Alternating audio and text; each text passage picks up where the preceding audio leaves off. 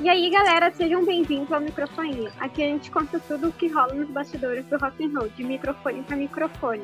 Meu nome é Bruna Calcanhoto Galvão e eu vou levar vocês por essa aventura na música.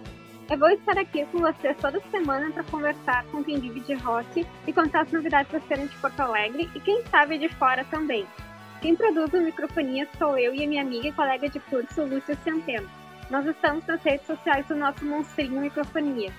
Sigam arroba Microfonia Podcast, que sempre vai ter alguma doideira por lá.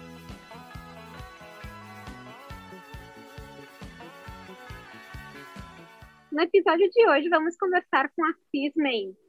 Ela é de Rondônia, mas atualmente mora em São Paulo. É uma artista pop rock. Enfim, se apresenta para o pessoal do Microfonia do teu jeito e obrigada por estar conosco aqui. E aí, galera, eu sou a Cis, eu moro em São Paulo, sim. Eu, na verdade, eu sou de Rondônia, como a Bruna já disse, é, e eu tô aqui batalhando no mundo do pop e do rock já tem alguns aninhos. eu comecei há quase 15 anos atrás, mas eu tô aqui no autoral tem uns dois, três anos, e é isso aí.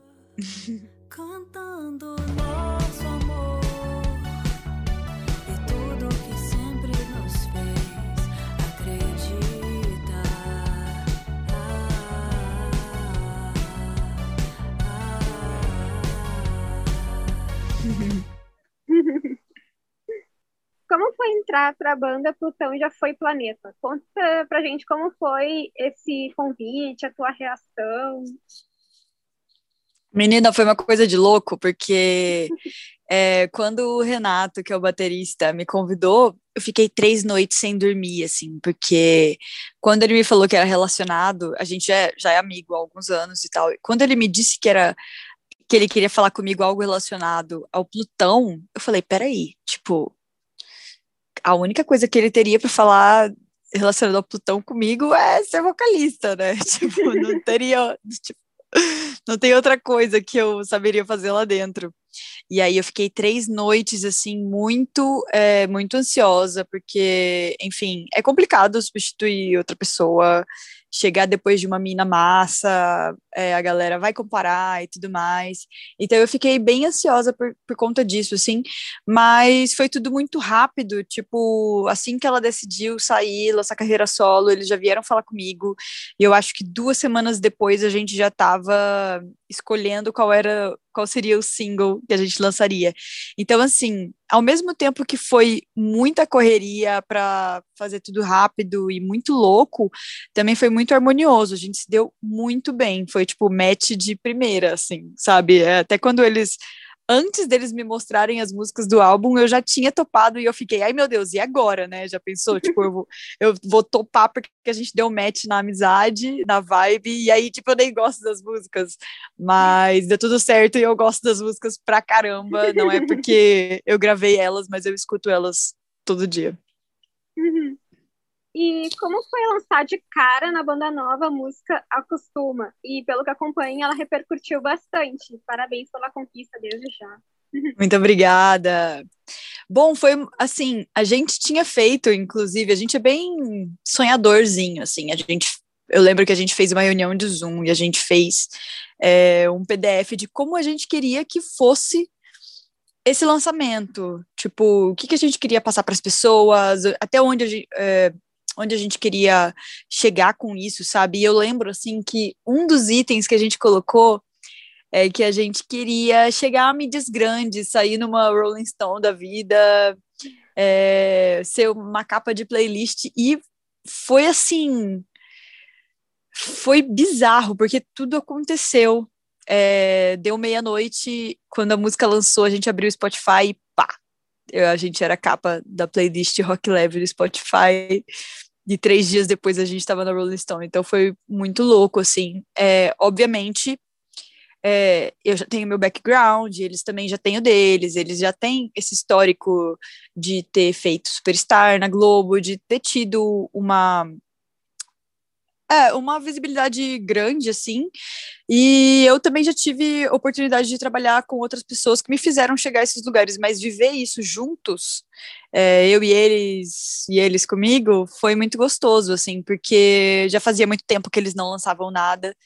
Então, a gente sabe como é, como é o mundo em 2021, né? Tudo são números, então se você deixa de lançar música por mais de dois meses, seu algoritmo cai, os seus ouvintes mensais caem, é uma correria o tempo todo, mas assim, deu tudo certo. E agora a gente tá correndo, já tem a segunda pronta, e já falei, dei spoiler. e ela vai sair já já. Se não sair no final desse mês, sai tipo no comecinho de abril, assim. E eu acho que ela fica pronta essa semana. Quer dar mais algum spoiler? Olha, a gente escolheu o nome da música ontem, eu acho que os meninos não vão gostar muito se eu revelar assim do nada, mas eu posso dizer que é uma música que o tema dela é bem massa, assim, porque é sobre esses encontros e desencontros, essas idas e vindas de quando você é uma pessoa que cai na estrada para tocar e você tem o seu relacionamento e ter que equilibrar tudo isso, é, saber se a pessoa vai estar ali para você. Então, a, quem, quem escreveu foi a música foram eles antes da minha entrada, é claro. Mas é uma música que eu me identifico muito, porque eu também passei por isso e eu sou casada com músico também. E a gente sabe como funcionam essas coisas, é bem complicado. Você me disse que a gente acostuma e a gente até tenta e se perde na rua. tu comentou que saiu na Rolling Stone. Conta como foi isso, porque isso é tipo meu sonho também. Pois é, eu cheguei a sair, na verdade, na primeira vez em 2018, mas foi bem como coadjuvante, assim, porque eu tinha participado da, da ópera rock dos Titãs, então eu não estava nem eu não tava nem usando o nome que eu uso agora eu tava usando meu nome de atriz, meu nome lá por extenso, Cintia Mendes. e aí, é, o desse de agora teve um gosto diferente, né? Porque eles, a gente chegou e atrás de fazer o mailing, ir atrás de pessoas e que a gente queria e tal. E a gente pegou uma assessoria legal que eles vieram atrás, e assim, não só a gente saiu na Rolling Stone, como foi a revista e a mídia que mais deu espaço pra gente, né, que não só pegou aquele release do mailing, copiou e colou do site, sabe? Eles ligaram, é, pediram uma entrevista, então a gente falou um pouco dessa transição, porque toda, toda transição engaja, né? Quando, você, quando sai, tipo, querendo ou não, assim, o vocalista é a pessoa que ela coloca é, a cara para bater ali na banda, né? Então, toda a transição engaja e eles se interessaram muito nessa mudança é, de vocalista e acabou dando certo e a gente está lá com uma entrevista enorme.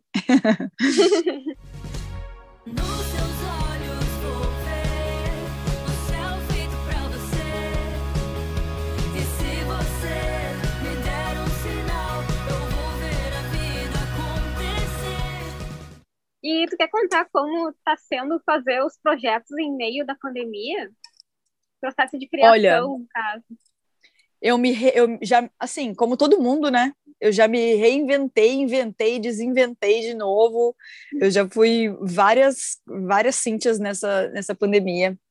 É, no começo, quando tudo começou, assim, eu estava com uma agenda bem intensa de shows. Tanto é que eu peguei Covid lá na primeira semaninha Tipo, já vai fazer um ano, assim, semana que vem. E eu tava num ritmo muito intenso de shows, e quando você tá nessa vibe, assim, tá tudo dando certo, e você tem essa essa queda, assim, do nada, você tem que correr para não para não deixar a peteca cair, né? E eu comecei a dar aula, eu comecei a perceber que muita gente estava usando é, esse tempo livre da pandemia para aprender coisa nova. E aí eu, eu criei uma plataforma no meu Instagram. É, criei, não, digo, tipo, usei uma plataforma do Instagram ali nos melhores amigos para dar aulas de canto e de performance, explicar um pouco mais para essas pessoas, tanto para as pessoas que já cantam e ainda não se inseriram no mercado e querem saber como fazer isso, tanto as pessoas que simplesmente estavam em casa, meu, cuidando de filho, fazendo home office e queria aprender a, a, ser afinado cantando. Então, eu acho que na primeira semana eu dei aula para 125 pessoas, se eu não me engano. E foi uma, foi uma experiência muito legal que acabou me transformando em professora e hoje eu sou professora de canto particular, é, continuo estudando, acabei voltando para a faculdade depois de quase 10 anos, depois de quase ter jubilado. acabei voltando para a faculdade de Relações Internacionais e eu comecei também a trabalhar na Agulha, que é uma produtora dos meninos da Plutão, que ajuda também novos artistas a se lançarem, faz todo o processo de lançamento e tudo mais.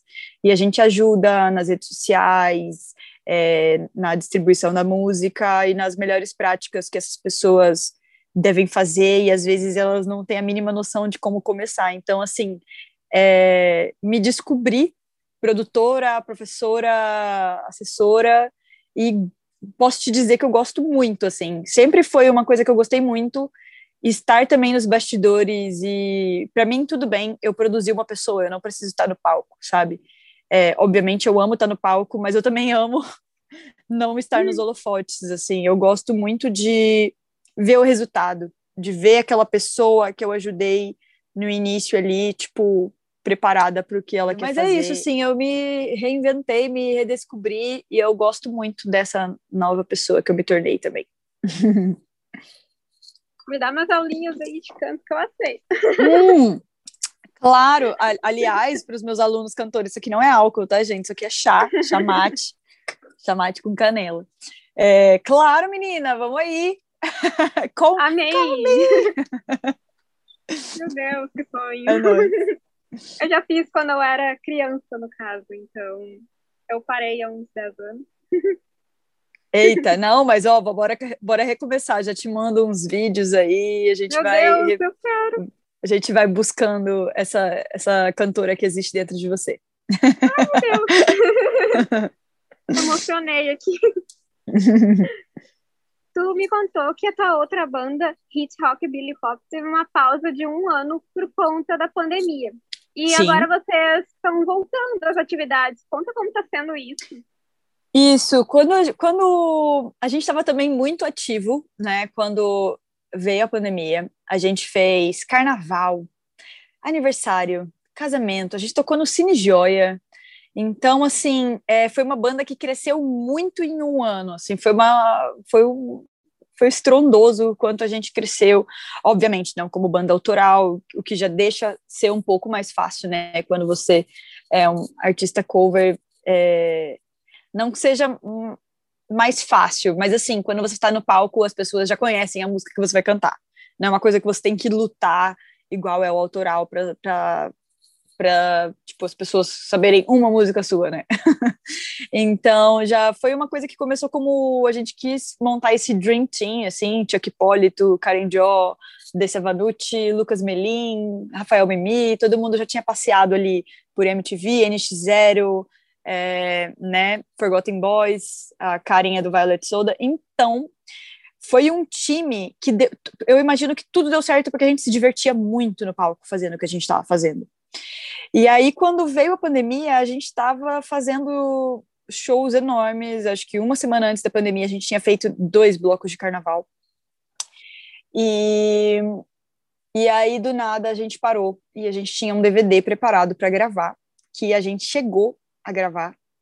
E a gente estava numa fase tão assim sensível de, pô, não me sinto bem lançando um DVD de festa feliz agora é, num, enquanto as pessoas estão morrendo, né?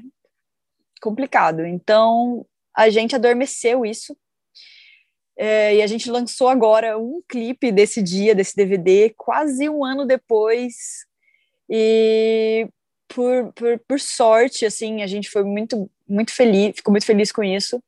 É, um, um, diria fã, diria, não sei se eu posso dizer fã, porque ele já virou amigo. um amigo da banda contratou a gente para fazer uma live de aniversário para ele na Twitch. E a gente fez a live de aniversário, lançou o link na, no dia, assim, na hora. Pá, tá aí o link, quem quiser assiste. E nisso as pessoas ficaram num frisson do tipo, caramba, cadê o show inteiro? Quem perdeu? Como vai ver agora? Então a gente está preparando aí é, alguns materiais esse dia, a gente vai mixar, deixar o áudio tudo bonitinho, com a imagem linda, maravilhosa. Quem quiser é, dar uma checada em como como, fico, como foram alguns trechos dessa live, tá lá no nosso feed do Instagram, que é arroba hitrockbillypops. É grande mesmo, mas pega, fica colado na cabeça. E eu tenho certeza que depois que o mundo voltar a ser mundo, a gente vai fazer muita festa e fazer muita gente cantar Spice Girls com a gente.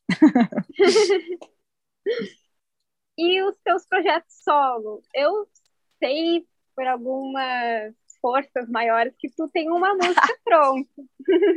Tenho, vou te contar, vou te contar. É, quando começou a pandemia, na verdade em 2018, eu fiz uma vaquinha para que as pessoas me ajudassem a fazer um EP. Eu ainda não, não existia Plutão de Planeta na minha vida. Eu estava nos Titãs na época, né? Na verdade, é, eu fiz no final de 2018.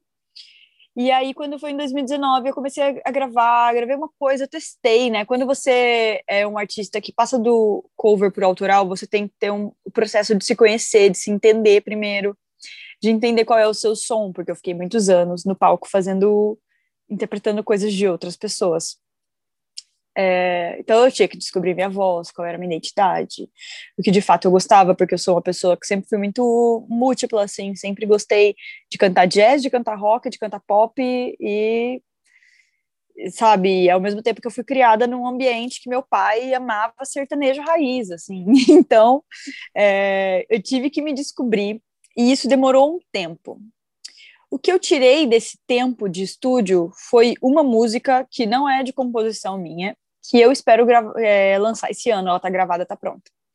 E aí, no ano passado, eu reativei essa, essa vaquinha e algumas pessoas maravilhosas me ajudaram nessa daquela fase que eu não sabia o que fazer da pandemia.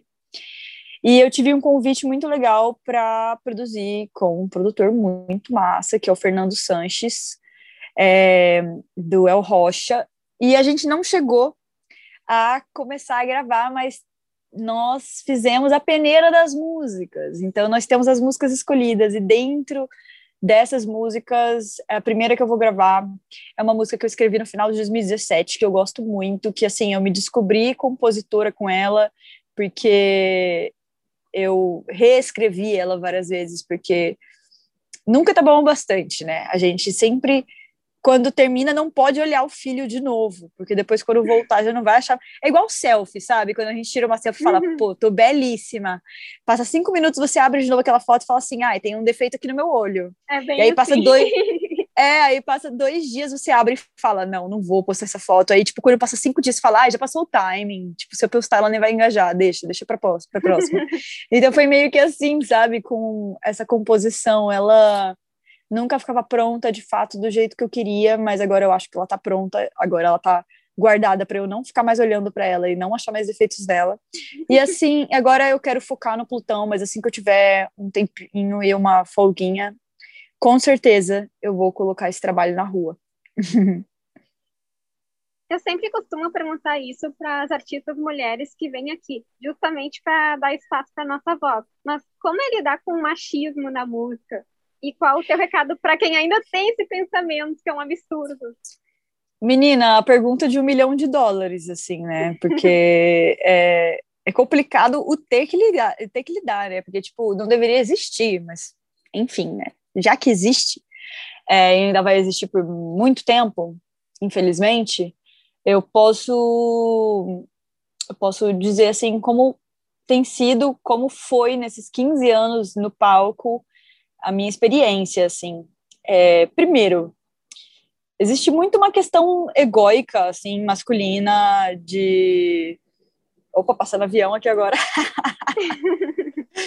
é, de que, tipo, que o homem, quando ele se coloca, quando ele é sério, quando ele reclama de alguma coisa, ele é um homem pô, competente, ele é um homem exigente, né? Não, olha, respeita ele, tá vendo? Ele ficou bravo.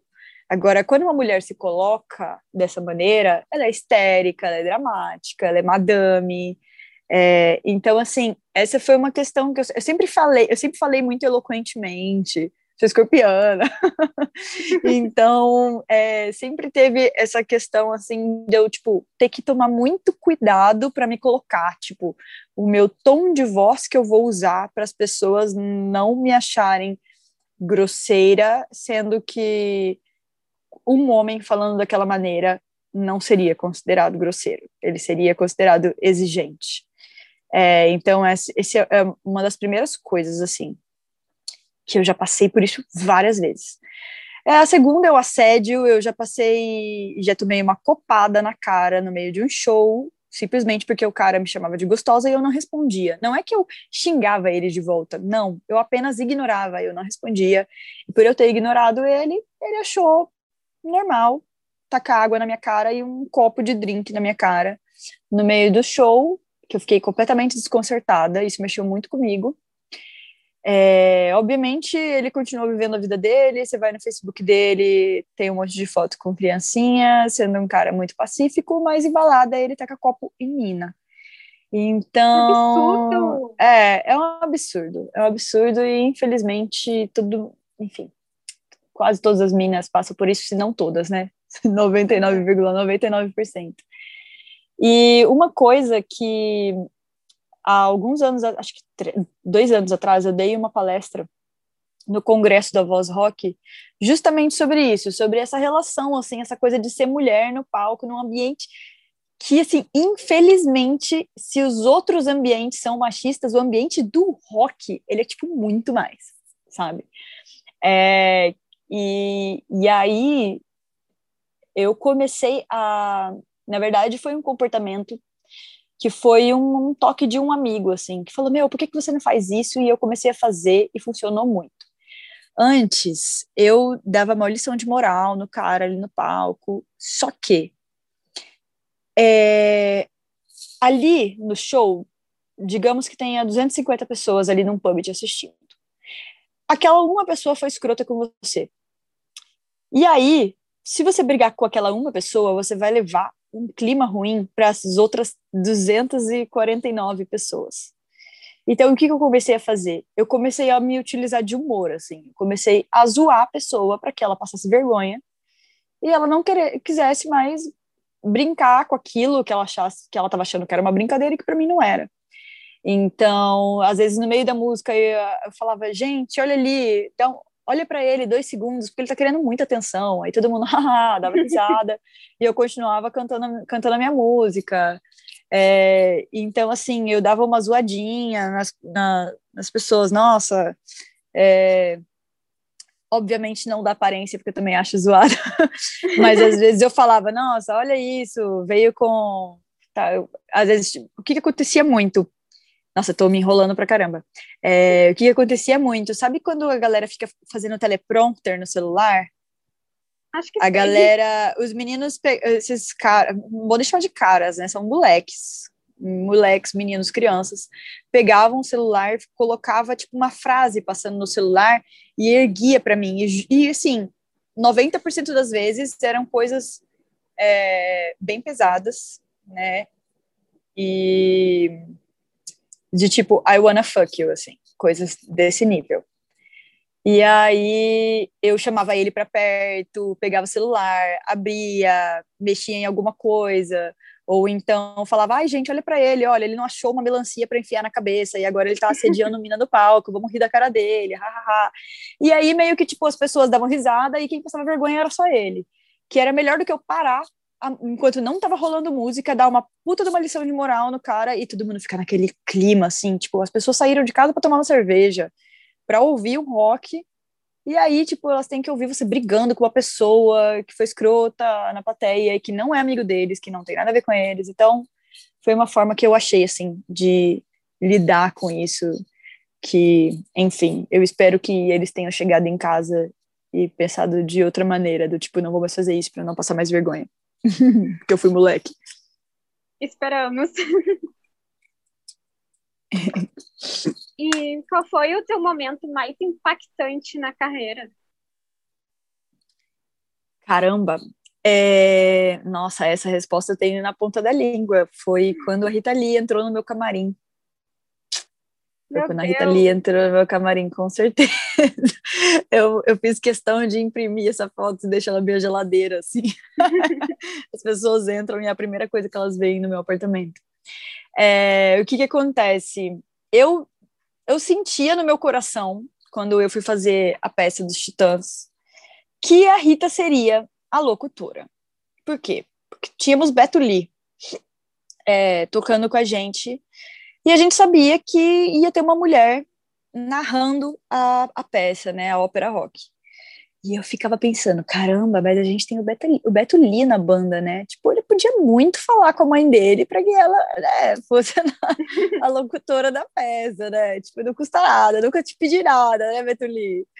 E aí eu lembro que o diretor, assim, depois de uns dois meses que a gente já tinha gravado o álbum, que a gente estava ensaiando para sair em tour, é, ele falou que tava fechando com alguém, assim. Aí todo mundo pensava, ai, será que, tipo, sei lá, é Fernanda Montenegro?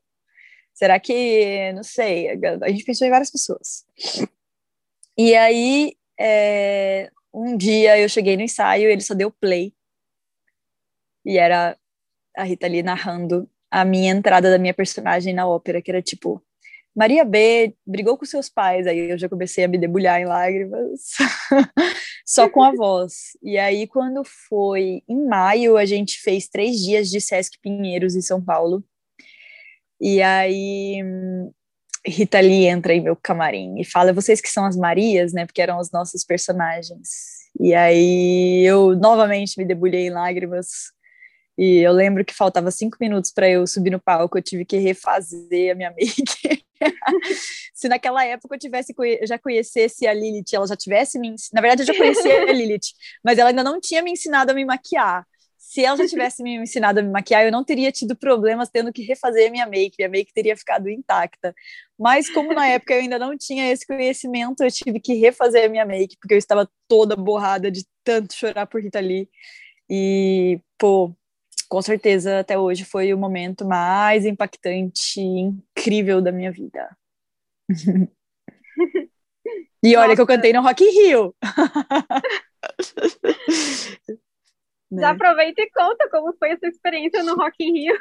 É, como foi no Rock in Rio? Então, menina, é, eu queria muito ir no Rock in Rio no dia do metal, que era tipo Iron Maiden e Sepultura e muitas bandas que eu curtia, e porque dois amigos meus iam tocar, que eram dois, dois não, assim, a banda inteira é, de amigos meus, e aí que eram os meninos da Silks 66, né, que o Johan é filho do Andrés e do Andrés Kisser, e o Bento, que é filho do Branco Melo dos Titãs, e eu queria muito ir lá ver eles e curtir esse momento com eles. Até porque eu tinha eu ia lançar uma música com eles assim um, um, uma semana, um mês depois do Rock in Rio. E aí eu recebi uma mensagem do Fi, do que era do NX0, que também é meu amigo, me convidando, dizendo que eles fariam é, estariam encarregados dos shows do palco Ford e eles montaram uma Dream Team, assim, que era tipo o Tavares, é, o Fi, o Mimi do NX também, é, o Hélio do Vanguard, o Pelotas do Cachorro Grande, e aí era uma galera muito massa, assim, também tinha o Guerra do Fred, aí, todos os conterrâneos de, de vocês. É, o Guerra é, é, o Guerra é pernambucano, se eu não me engano, mas ele toca na Fresno. E aí eram três convidados, se eu não me engano. Eu acho que num dia foi Benegão, no outro dia foi o Chico Chico, que é o filho da Cassia Eller, e no outro dia, que seria o dia do metal, adivinha quem seria? Eu, no dia que eu queria ir, que era o único dia do Rock in Rio que eu queria muito ir e muito assistir e acabei cantando. e aí a gente, a gente, a gente fez um show inteiro, foi incrível, a galera vibrando, a gente estava de frente para o palco mundo. E, e eu tive ainda a chance de curtir os shows que eu queria e fiquei numa casa incrível, vivendo esse momento com eles durante seis dias. É, e foi com certeza uma, uma super memória para a vida, assim, uma experiência que eu vou quando, eu, quando acabou, quando eu voltei para São Paulo, até bateu uma deprê, assim, de, tipo, caramba, vivi algo incrível e agora eu voltei para a vida normal. E aí a gente continua traçando metas maiores e sonhando mais longe, né? Sempre. Tu acredita que há muita competitividade ao invés de apoio na música? Eu acho que a parte ruim vem muito de fora, assim, vem muito do público, do que as pessoas é, idealizam e querem ouvir, enfim. Esses dias um cara foi lá, pô, parem de tentar, é, isso não é rock. E aí, tipo, quem, quem disse, sabe? que rock é o que você ouve e outra. Em nenhum momento a gente está lá se colocando, tipo, uau, nós somos uma banda muito roqueira, sabe? É, mas as pessoas têm necessidade, assim, é um voyeurismo sem fim, um julgamento sem fim. É, às vezes as pessoas querem criar é, rivalidade que não existe, tipo, ficar comparando uma cantora com a outra, sendo que de, por trás daquilo ali, enquanto você tá falando mal delas, elas estão juntas tomando um vinho e são amigas, sabe? Eu acho que as pessoas de dentro estão tomando um pouco mais de consciência de que todo mundo tá no corre junto. Ou, como eu, di, como eu disse, talvez eu tenha tido a sorte de conhecer bandas e pessoas num meio que de fato é assim e que ainda bem que é assim. A pergunta que nunca pode faltar por aqui é qual foi a situação mais engraçada ou estranha que tu já presenciou? É... Ah, tipo, eu já tive umas coisas bem assim de escorregar no palco, num carro de vidro e fazer o show com o joelho sangrando, escorrendo. Que, tipo, aí é, são, enfim, coisas muito doidas. Deixa eu tentar lembrar. Ah, eu teve uma vez que eu que eu tive ataque de, de, tosse no meio do teatro, no último dia de ópera rock dos Titãs. Tive ataque de tosse, simplesmente meu corpo decidiu que aquela hora era o momento perfeito para eu passar mal de tanto tossir até ficar sem ar. E aí eu estava numa plataforma de 3 metros e eu desliguei o meu body pack, né, que é o retorno do microfone ali, para as pessoas não ficarem ouvindo a minha tosse no microfone, né, porque, tipo, já tá tossindo, já tem que tossir no microfone ainda. E aí eu só lembro do diretor, o diretor e o, o cara do som, assim, desesperado no fone. Meu Deus, o, o microfone da Cintia não funciona, não funciona, ai meu Deus, alguém vai lá ajudar ela. E aí foi porque eu desliguei, porque eu não queria que as pessoas me, escutassem tossindo, mas eu estava numa plataforma de 3 metros de altura, com as perninhas de fora, assim, dançando, fingindo que estava cantando.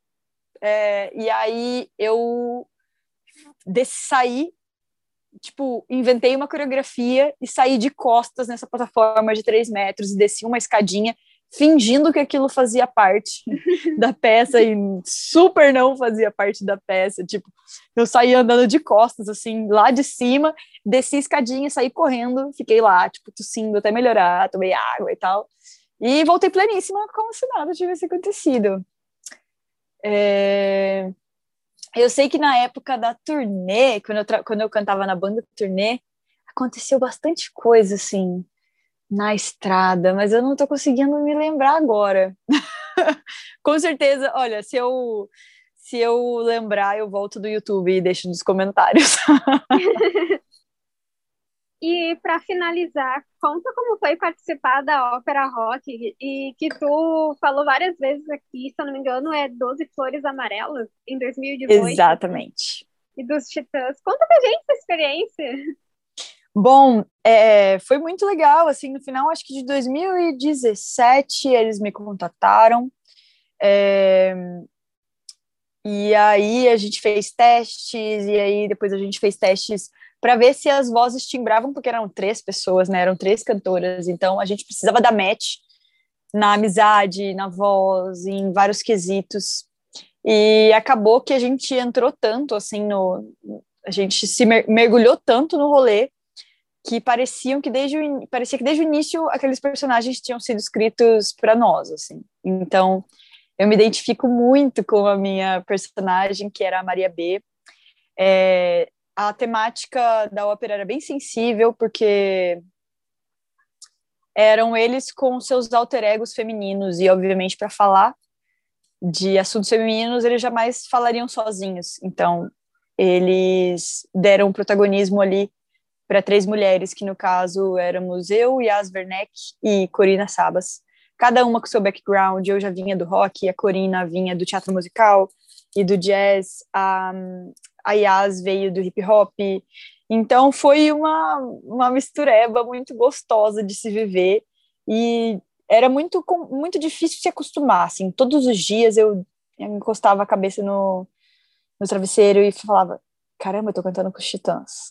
E, e aí a gente fez teatro, nossa, nossa primeira apresentação foi no Festival de Teatro Nacional em Curitiba, foi uma pressão do caramba. Foi a primeira vez que eu tive contato com críticos. Quando as pessoas vão no seu show, para escrever uma crítica no jornal no dia seguinte. Então, é, isso te deixa bem aflita, assim, é, bem preocupada com, com o que você vai apresentar. É, hoje eu assisto e eu já vejo vários defeitos e coisas que eu faria melhor do que naquela época, assim, faria hoje. É, mas eu acredito que eu soube extrair disso é, muita coisa boa, assim, desde colocar minha cara no sol ali, aparecer, de ter a amizade deles até hoje, porque não foi uma coisa que veio e passou, eu ainda trabalho com o branco, a gente, quando ele precisa que eu coloque voz lá em alguma coisa que ele fez, eu vou lá na casa dele, a gente faz. O Sérgio Brito é um querido, o Tony Belotto, há duas semanas atrás, mandou um vídeo de aniversário para uma amiga minha, ele é, tipo, muito querido. Então, eu vou levar com certeza essa experiência para sempre na minha vida. Se não, se não fosse eles, é, eu acredito que eu ainda conheceria a Rita Lee em algum momento da minha vida, mas se não fosse eles, eu não teria conhecido tão cedo quanto eu conheci. E eu sou extremamente grata pelo que eu vivi com eles, pelo que eu aprendi. É, enfim, agora minha voz está em quase 50 músicas com os Titãs. A gente tem um álbum é, ao vivo e o de estúdio, e foi foda viver isso. Fico muito feliz quando eu. Às vezes a gente esquece, né? E aí, quando lembra, fala: Caraca, eu vivi coisa pra caramba e foi bom. Quero mais. Bom, muito obrigada pela entrevista. Tu quer deixar teus contatos para a galera? Como te achar e as bandas, etc? Opa, claro! Galera, Vamos lá, taca stream, taca stream, bora no, nas plataformas digitais, ouçam Plutão Já Foi Planeta, é, ouçam o DVD e o, CD, e o álbum de estúdio 12 Flores Amarelas dos Titãs. Se você for no, no YouTube, você vai me ver passando vergonha, quando eu cantava seis, sete anos atrás em, no Raul Gil, em vários programas de TV. É, tem bastante coisa engraçada minha, assim, na, no YouTube. É, e, bom, espero que em breve lançar alguma coisa solo, e aí eu também vou precisar de vocês comigo, ouvindo as minhas coisas. O meu Instagram é Cismendes, então provavelmente é, você vai me achar aí como CCYZ em tudo que me procurarem, eu espero. É, Cismendes sou eu. é, no meu no Instagram, no Spotify, em todos os lugares, e a banda é Plutão Já Foi Planeta Oficial. E bora lá também no resto das coisas, acho que no meu Twitter, só que é diferente, que é Cis Mendes com três Zs, então é CYZZZ Mendes, e é lá que eu falo umas besteiras e converso com todo mundo. Quem quiser, depois desse podcast, ir lá falar umas besteiras comigo e falar mal do Bolsonaro, estão aí. É nóis. Muito obrigada, muito sucesso. Eu, eu que agradeço, eu que agradeço o espaço, valeu. É nóis, viu? Contem comigo sempre aí. Bora nessa, muito obrigada pelo espaço.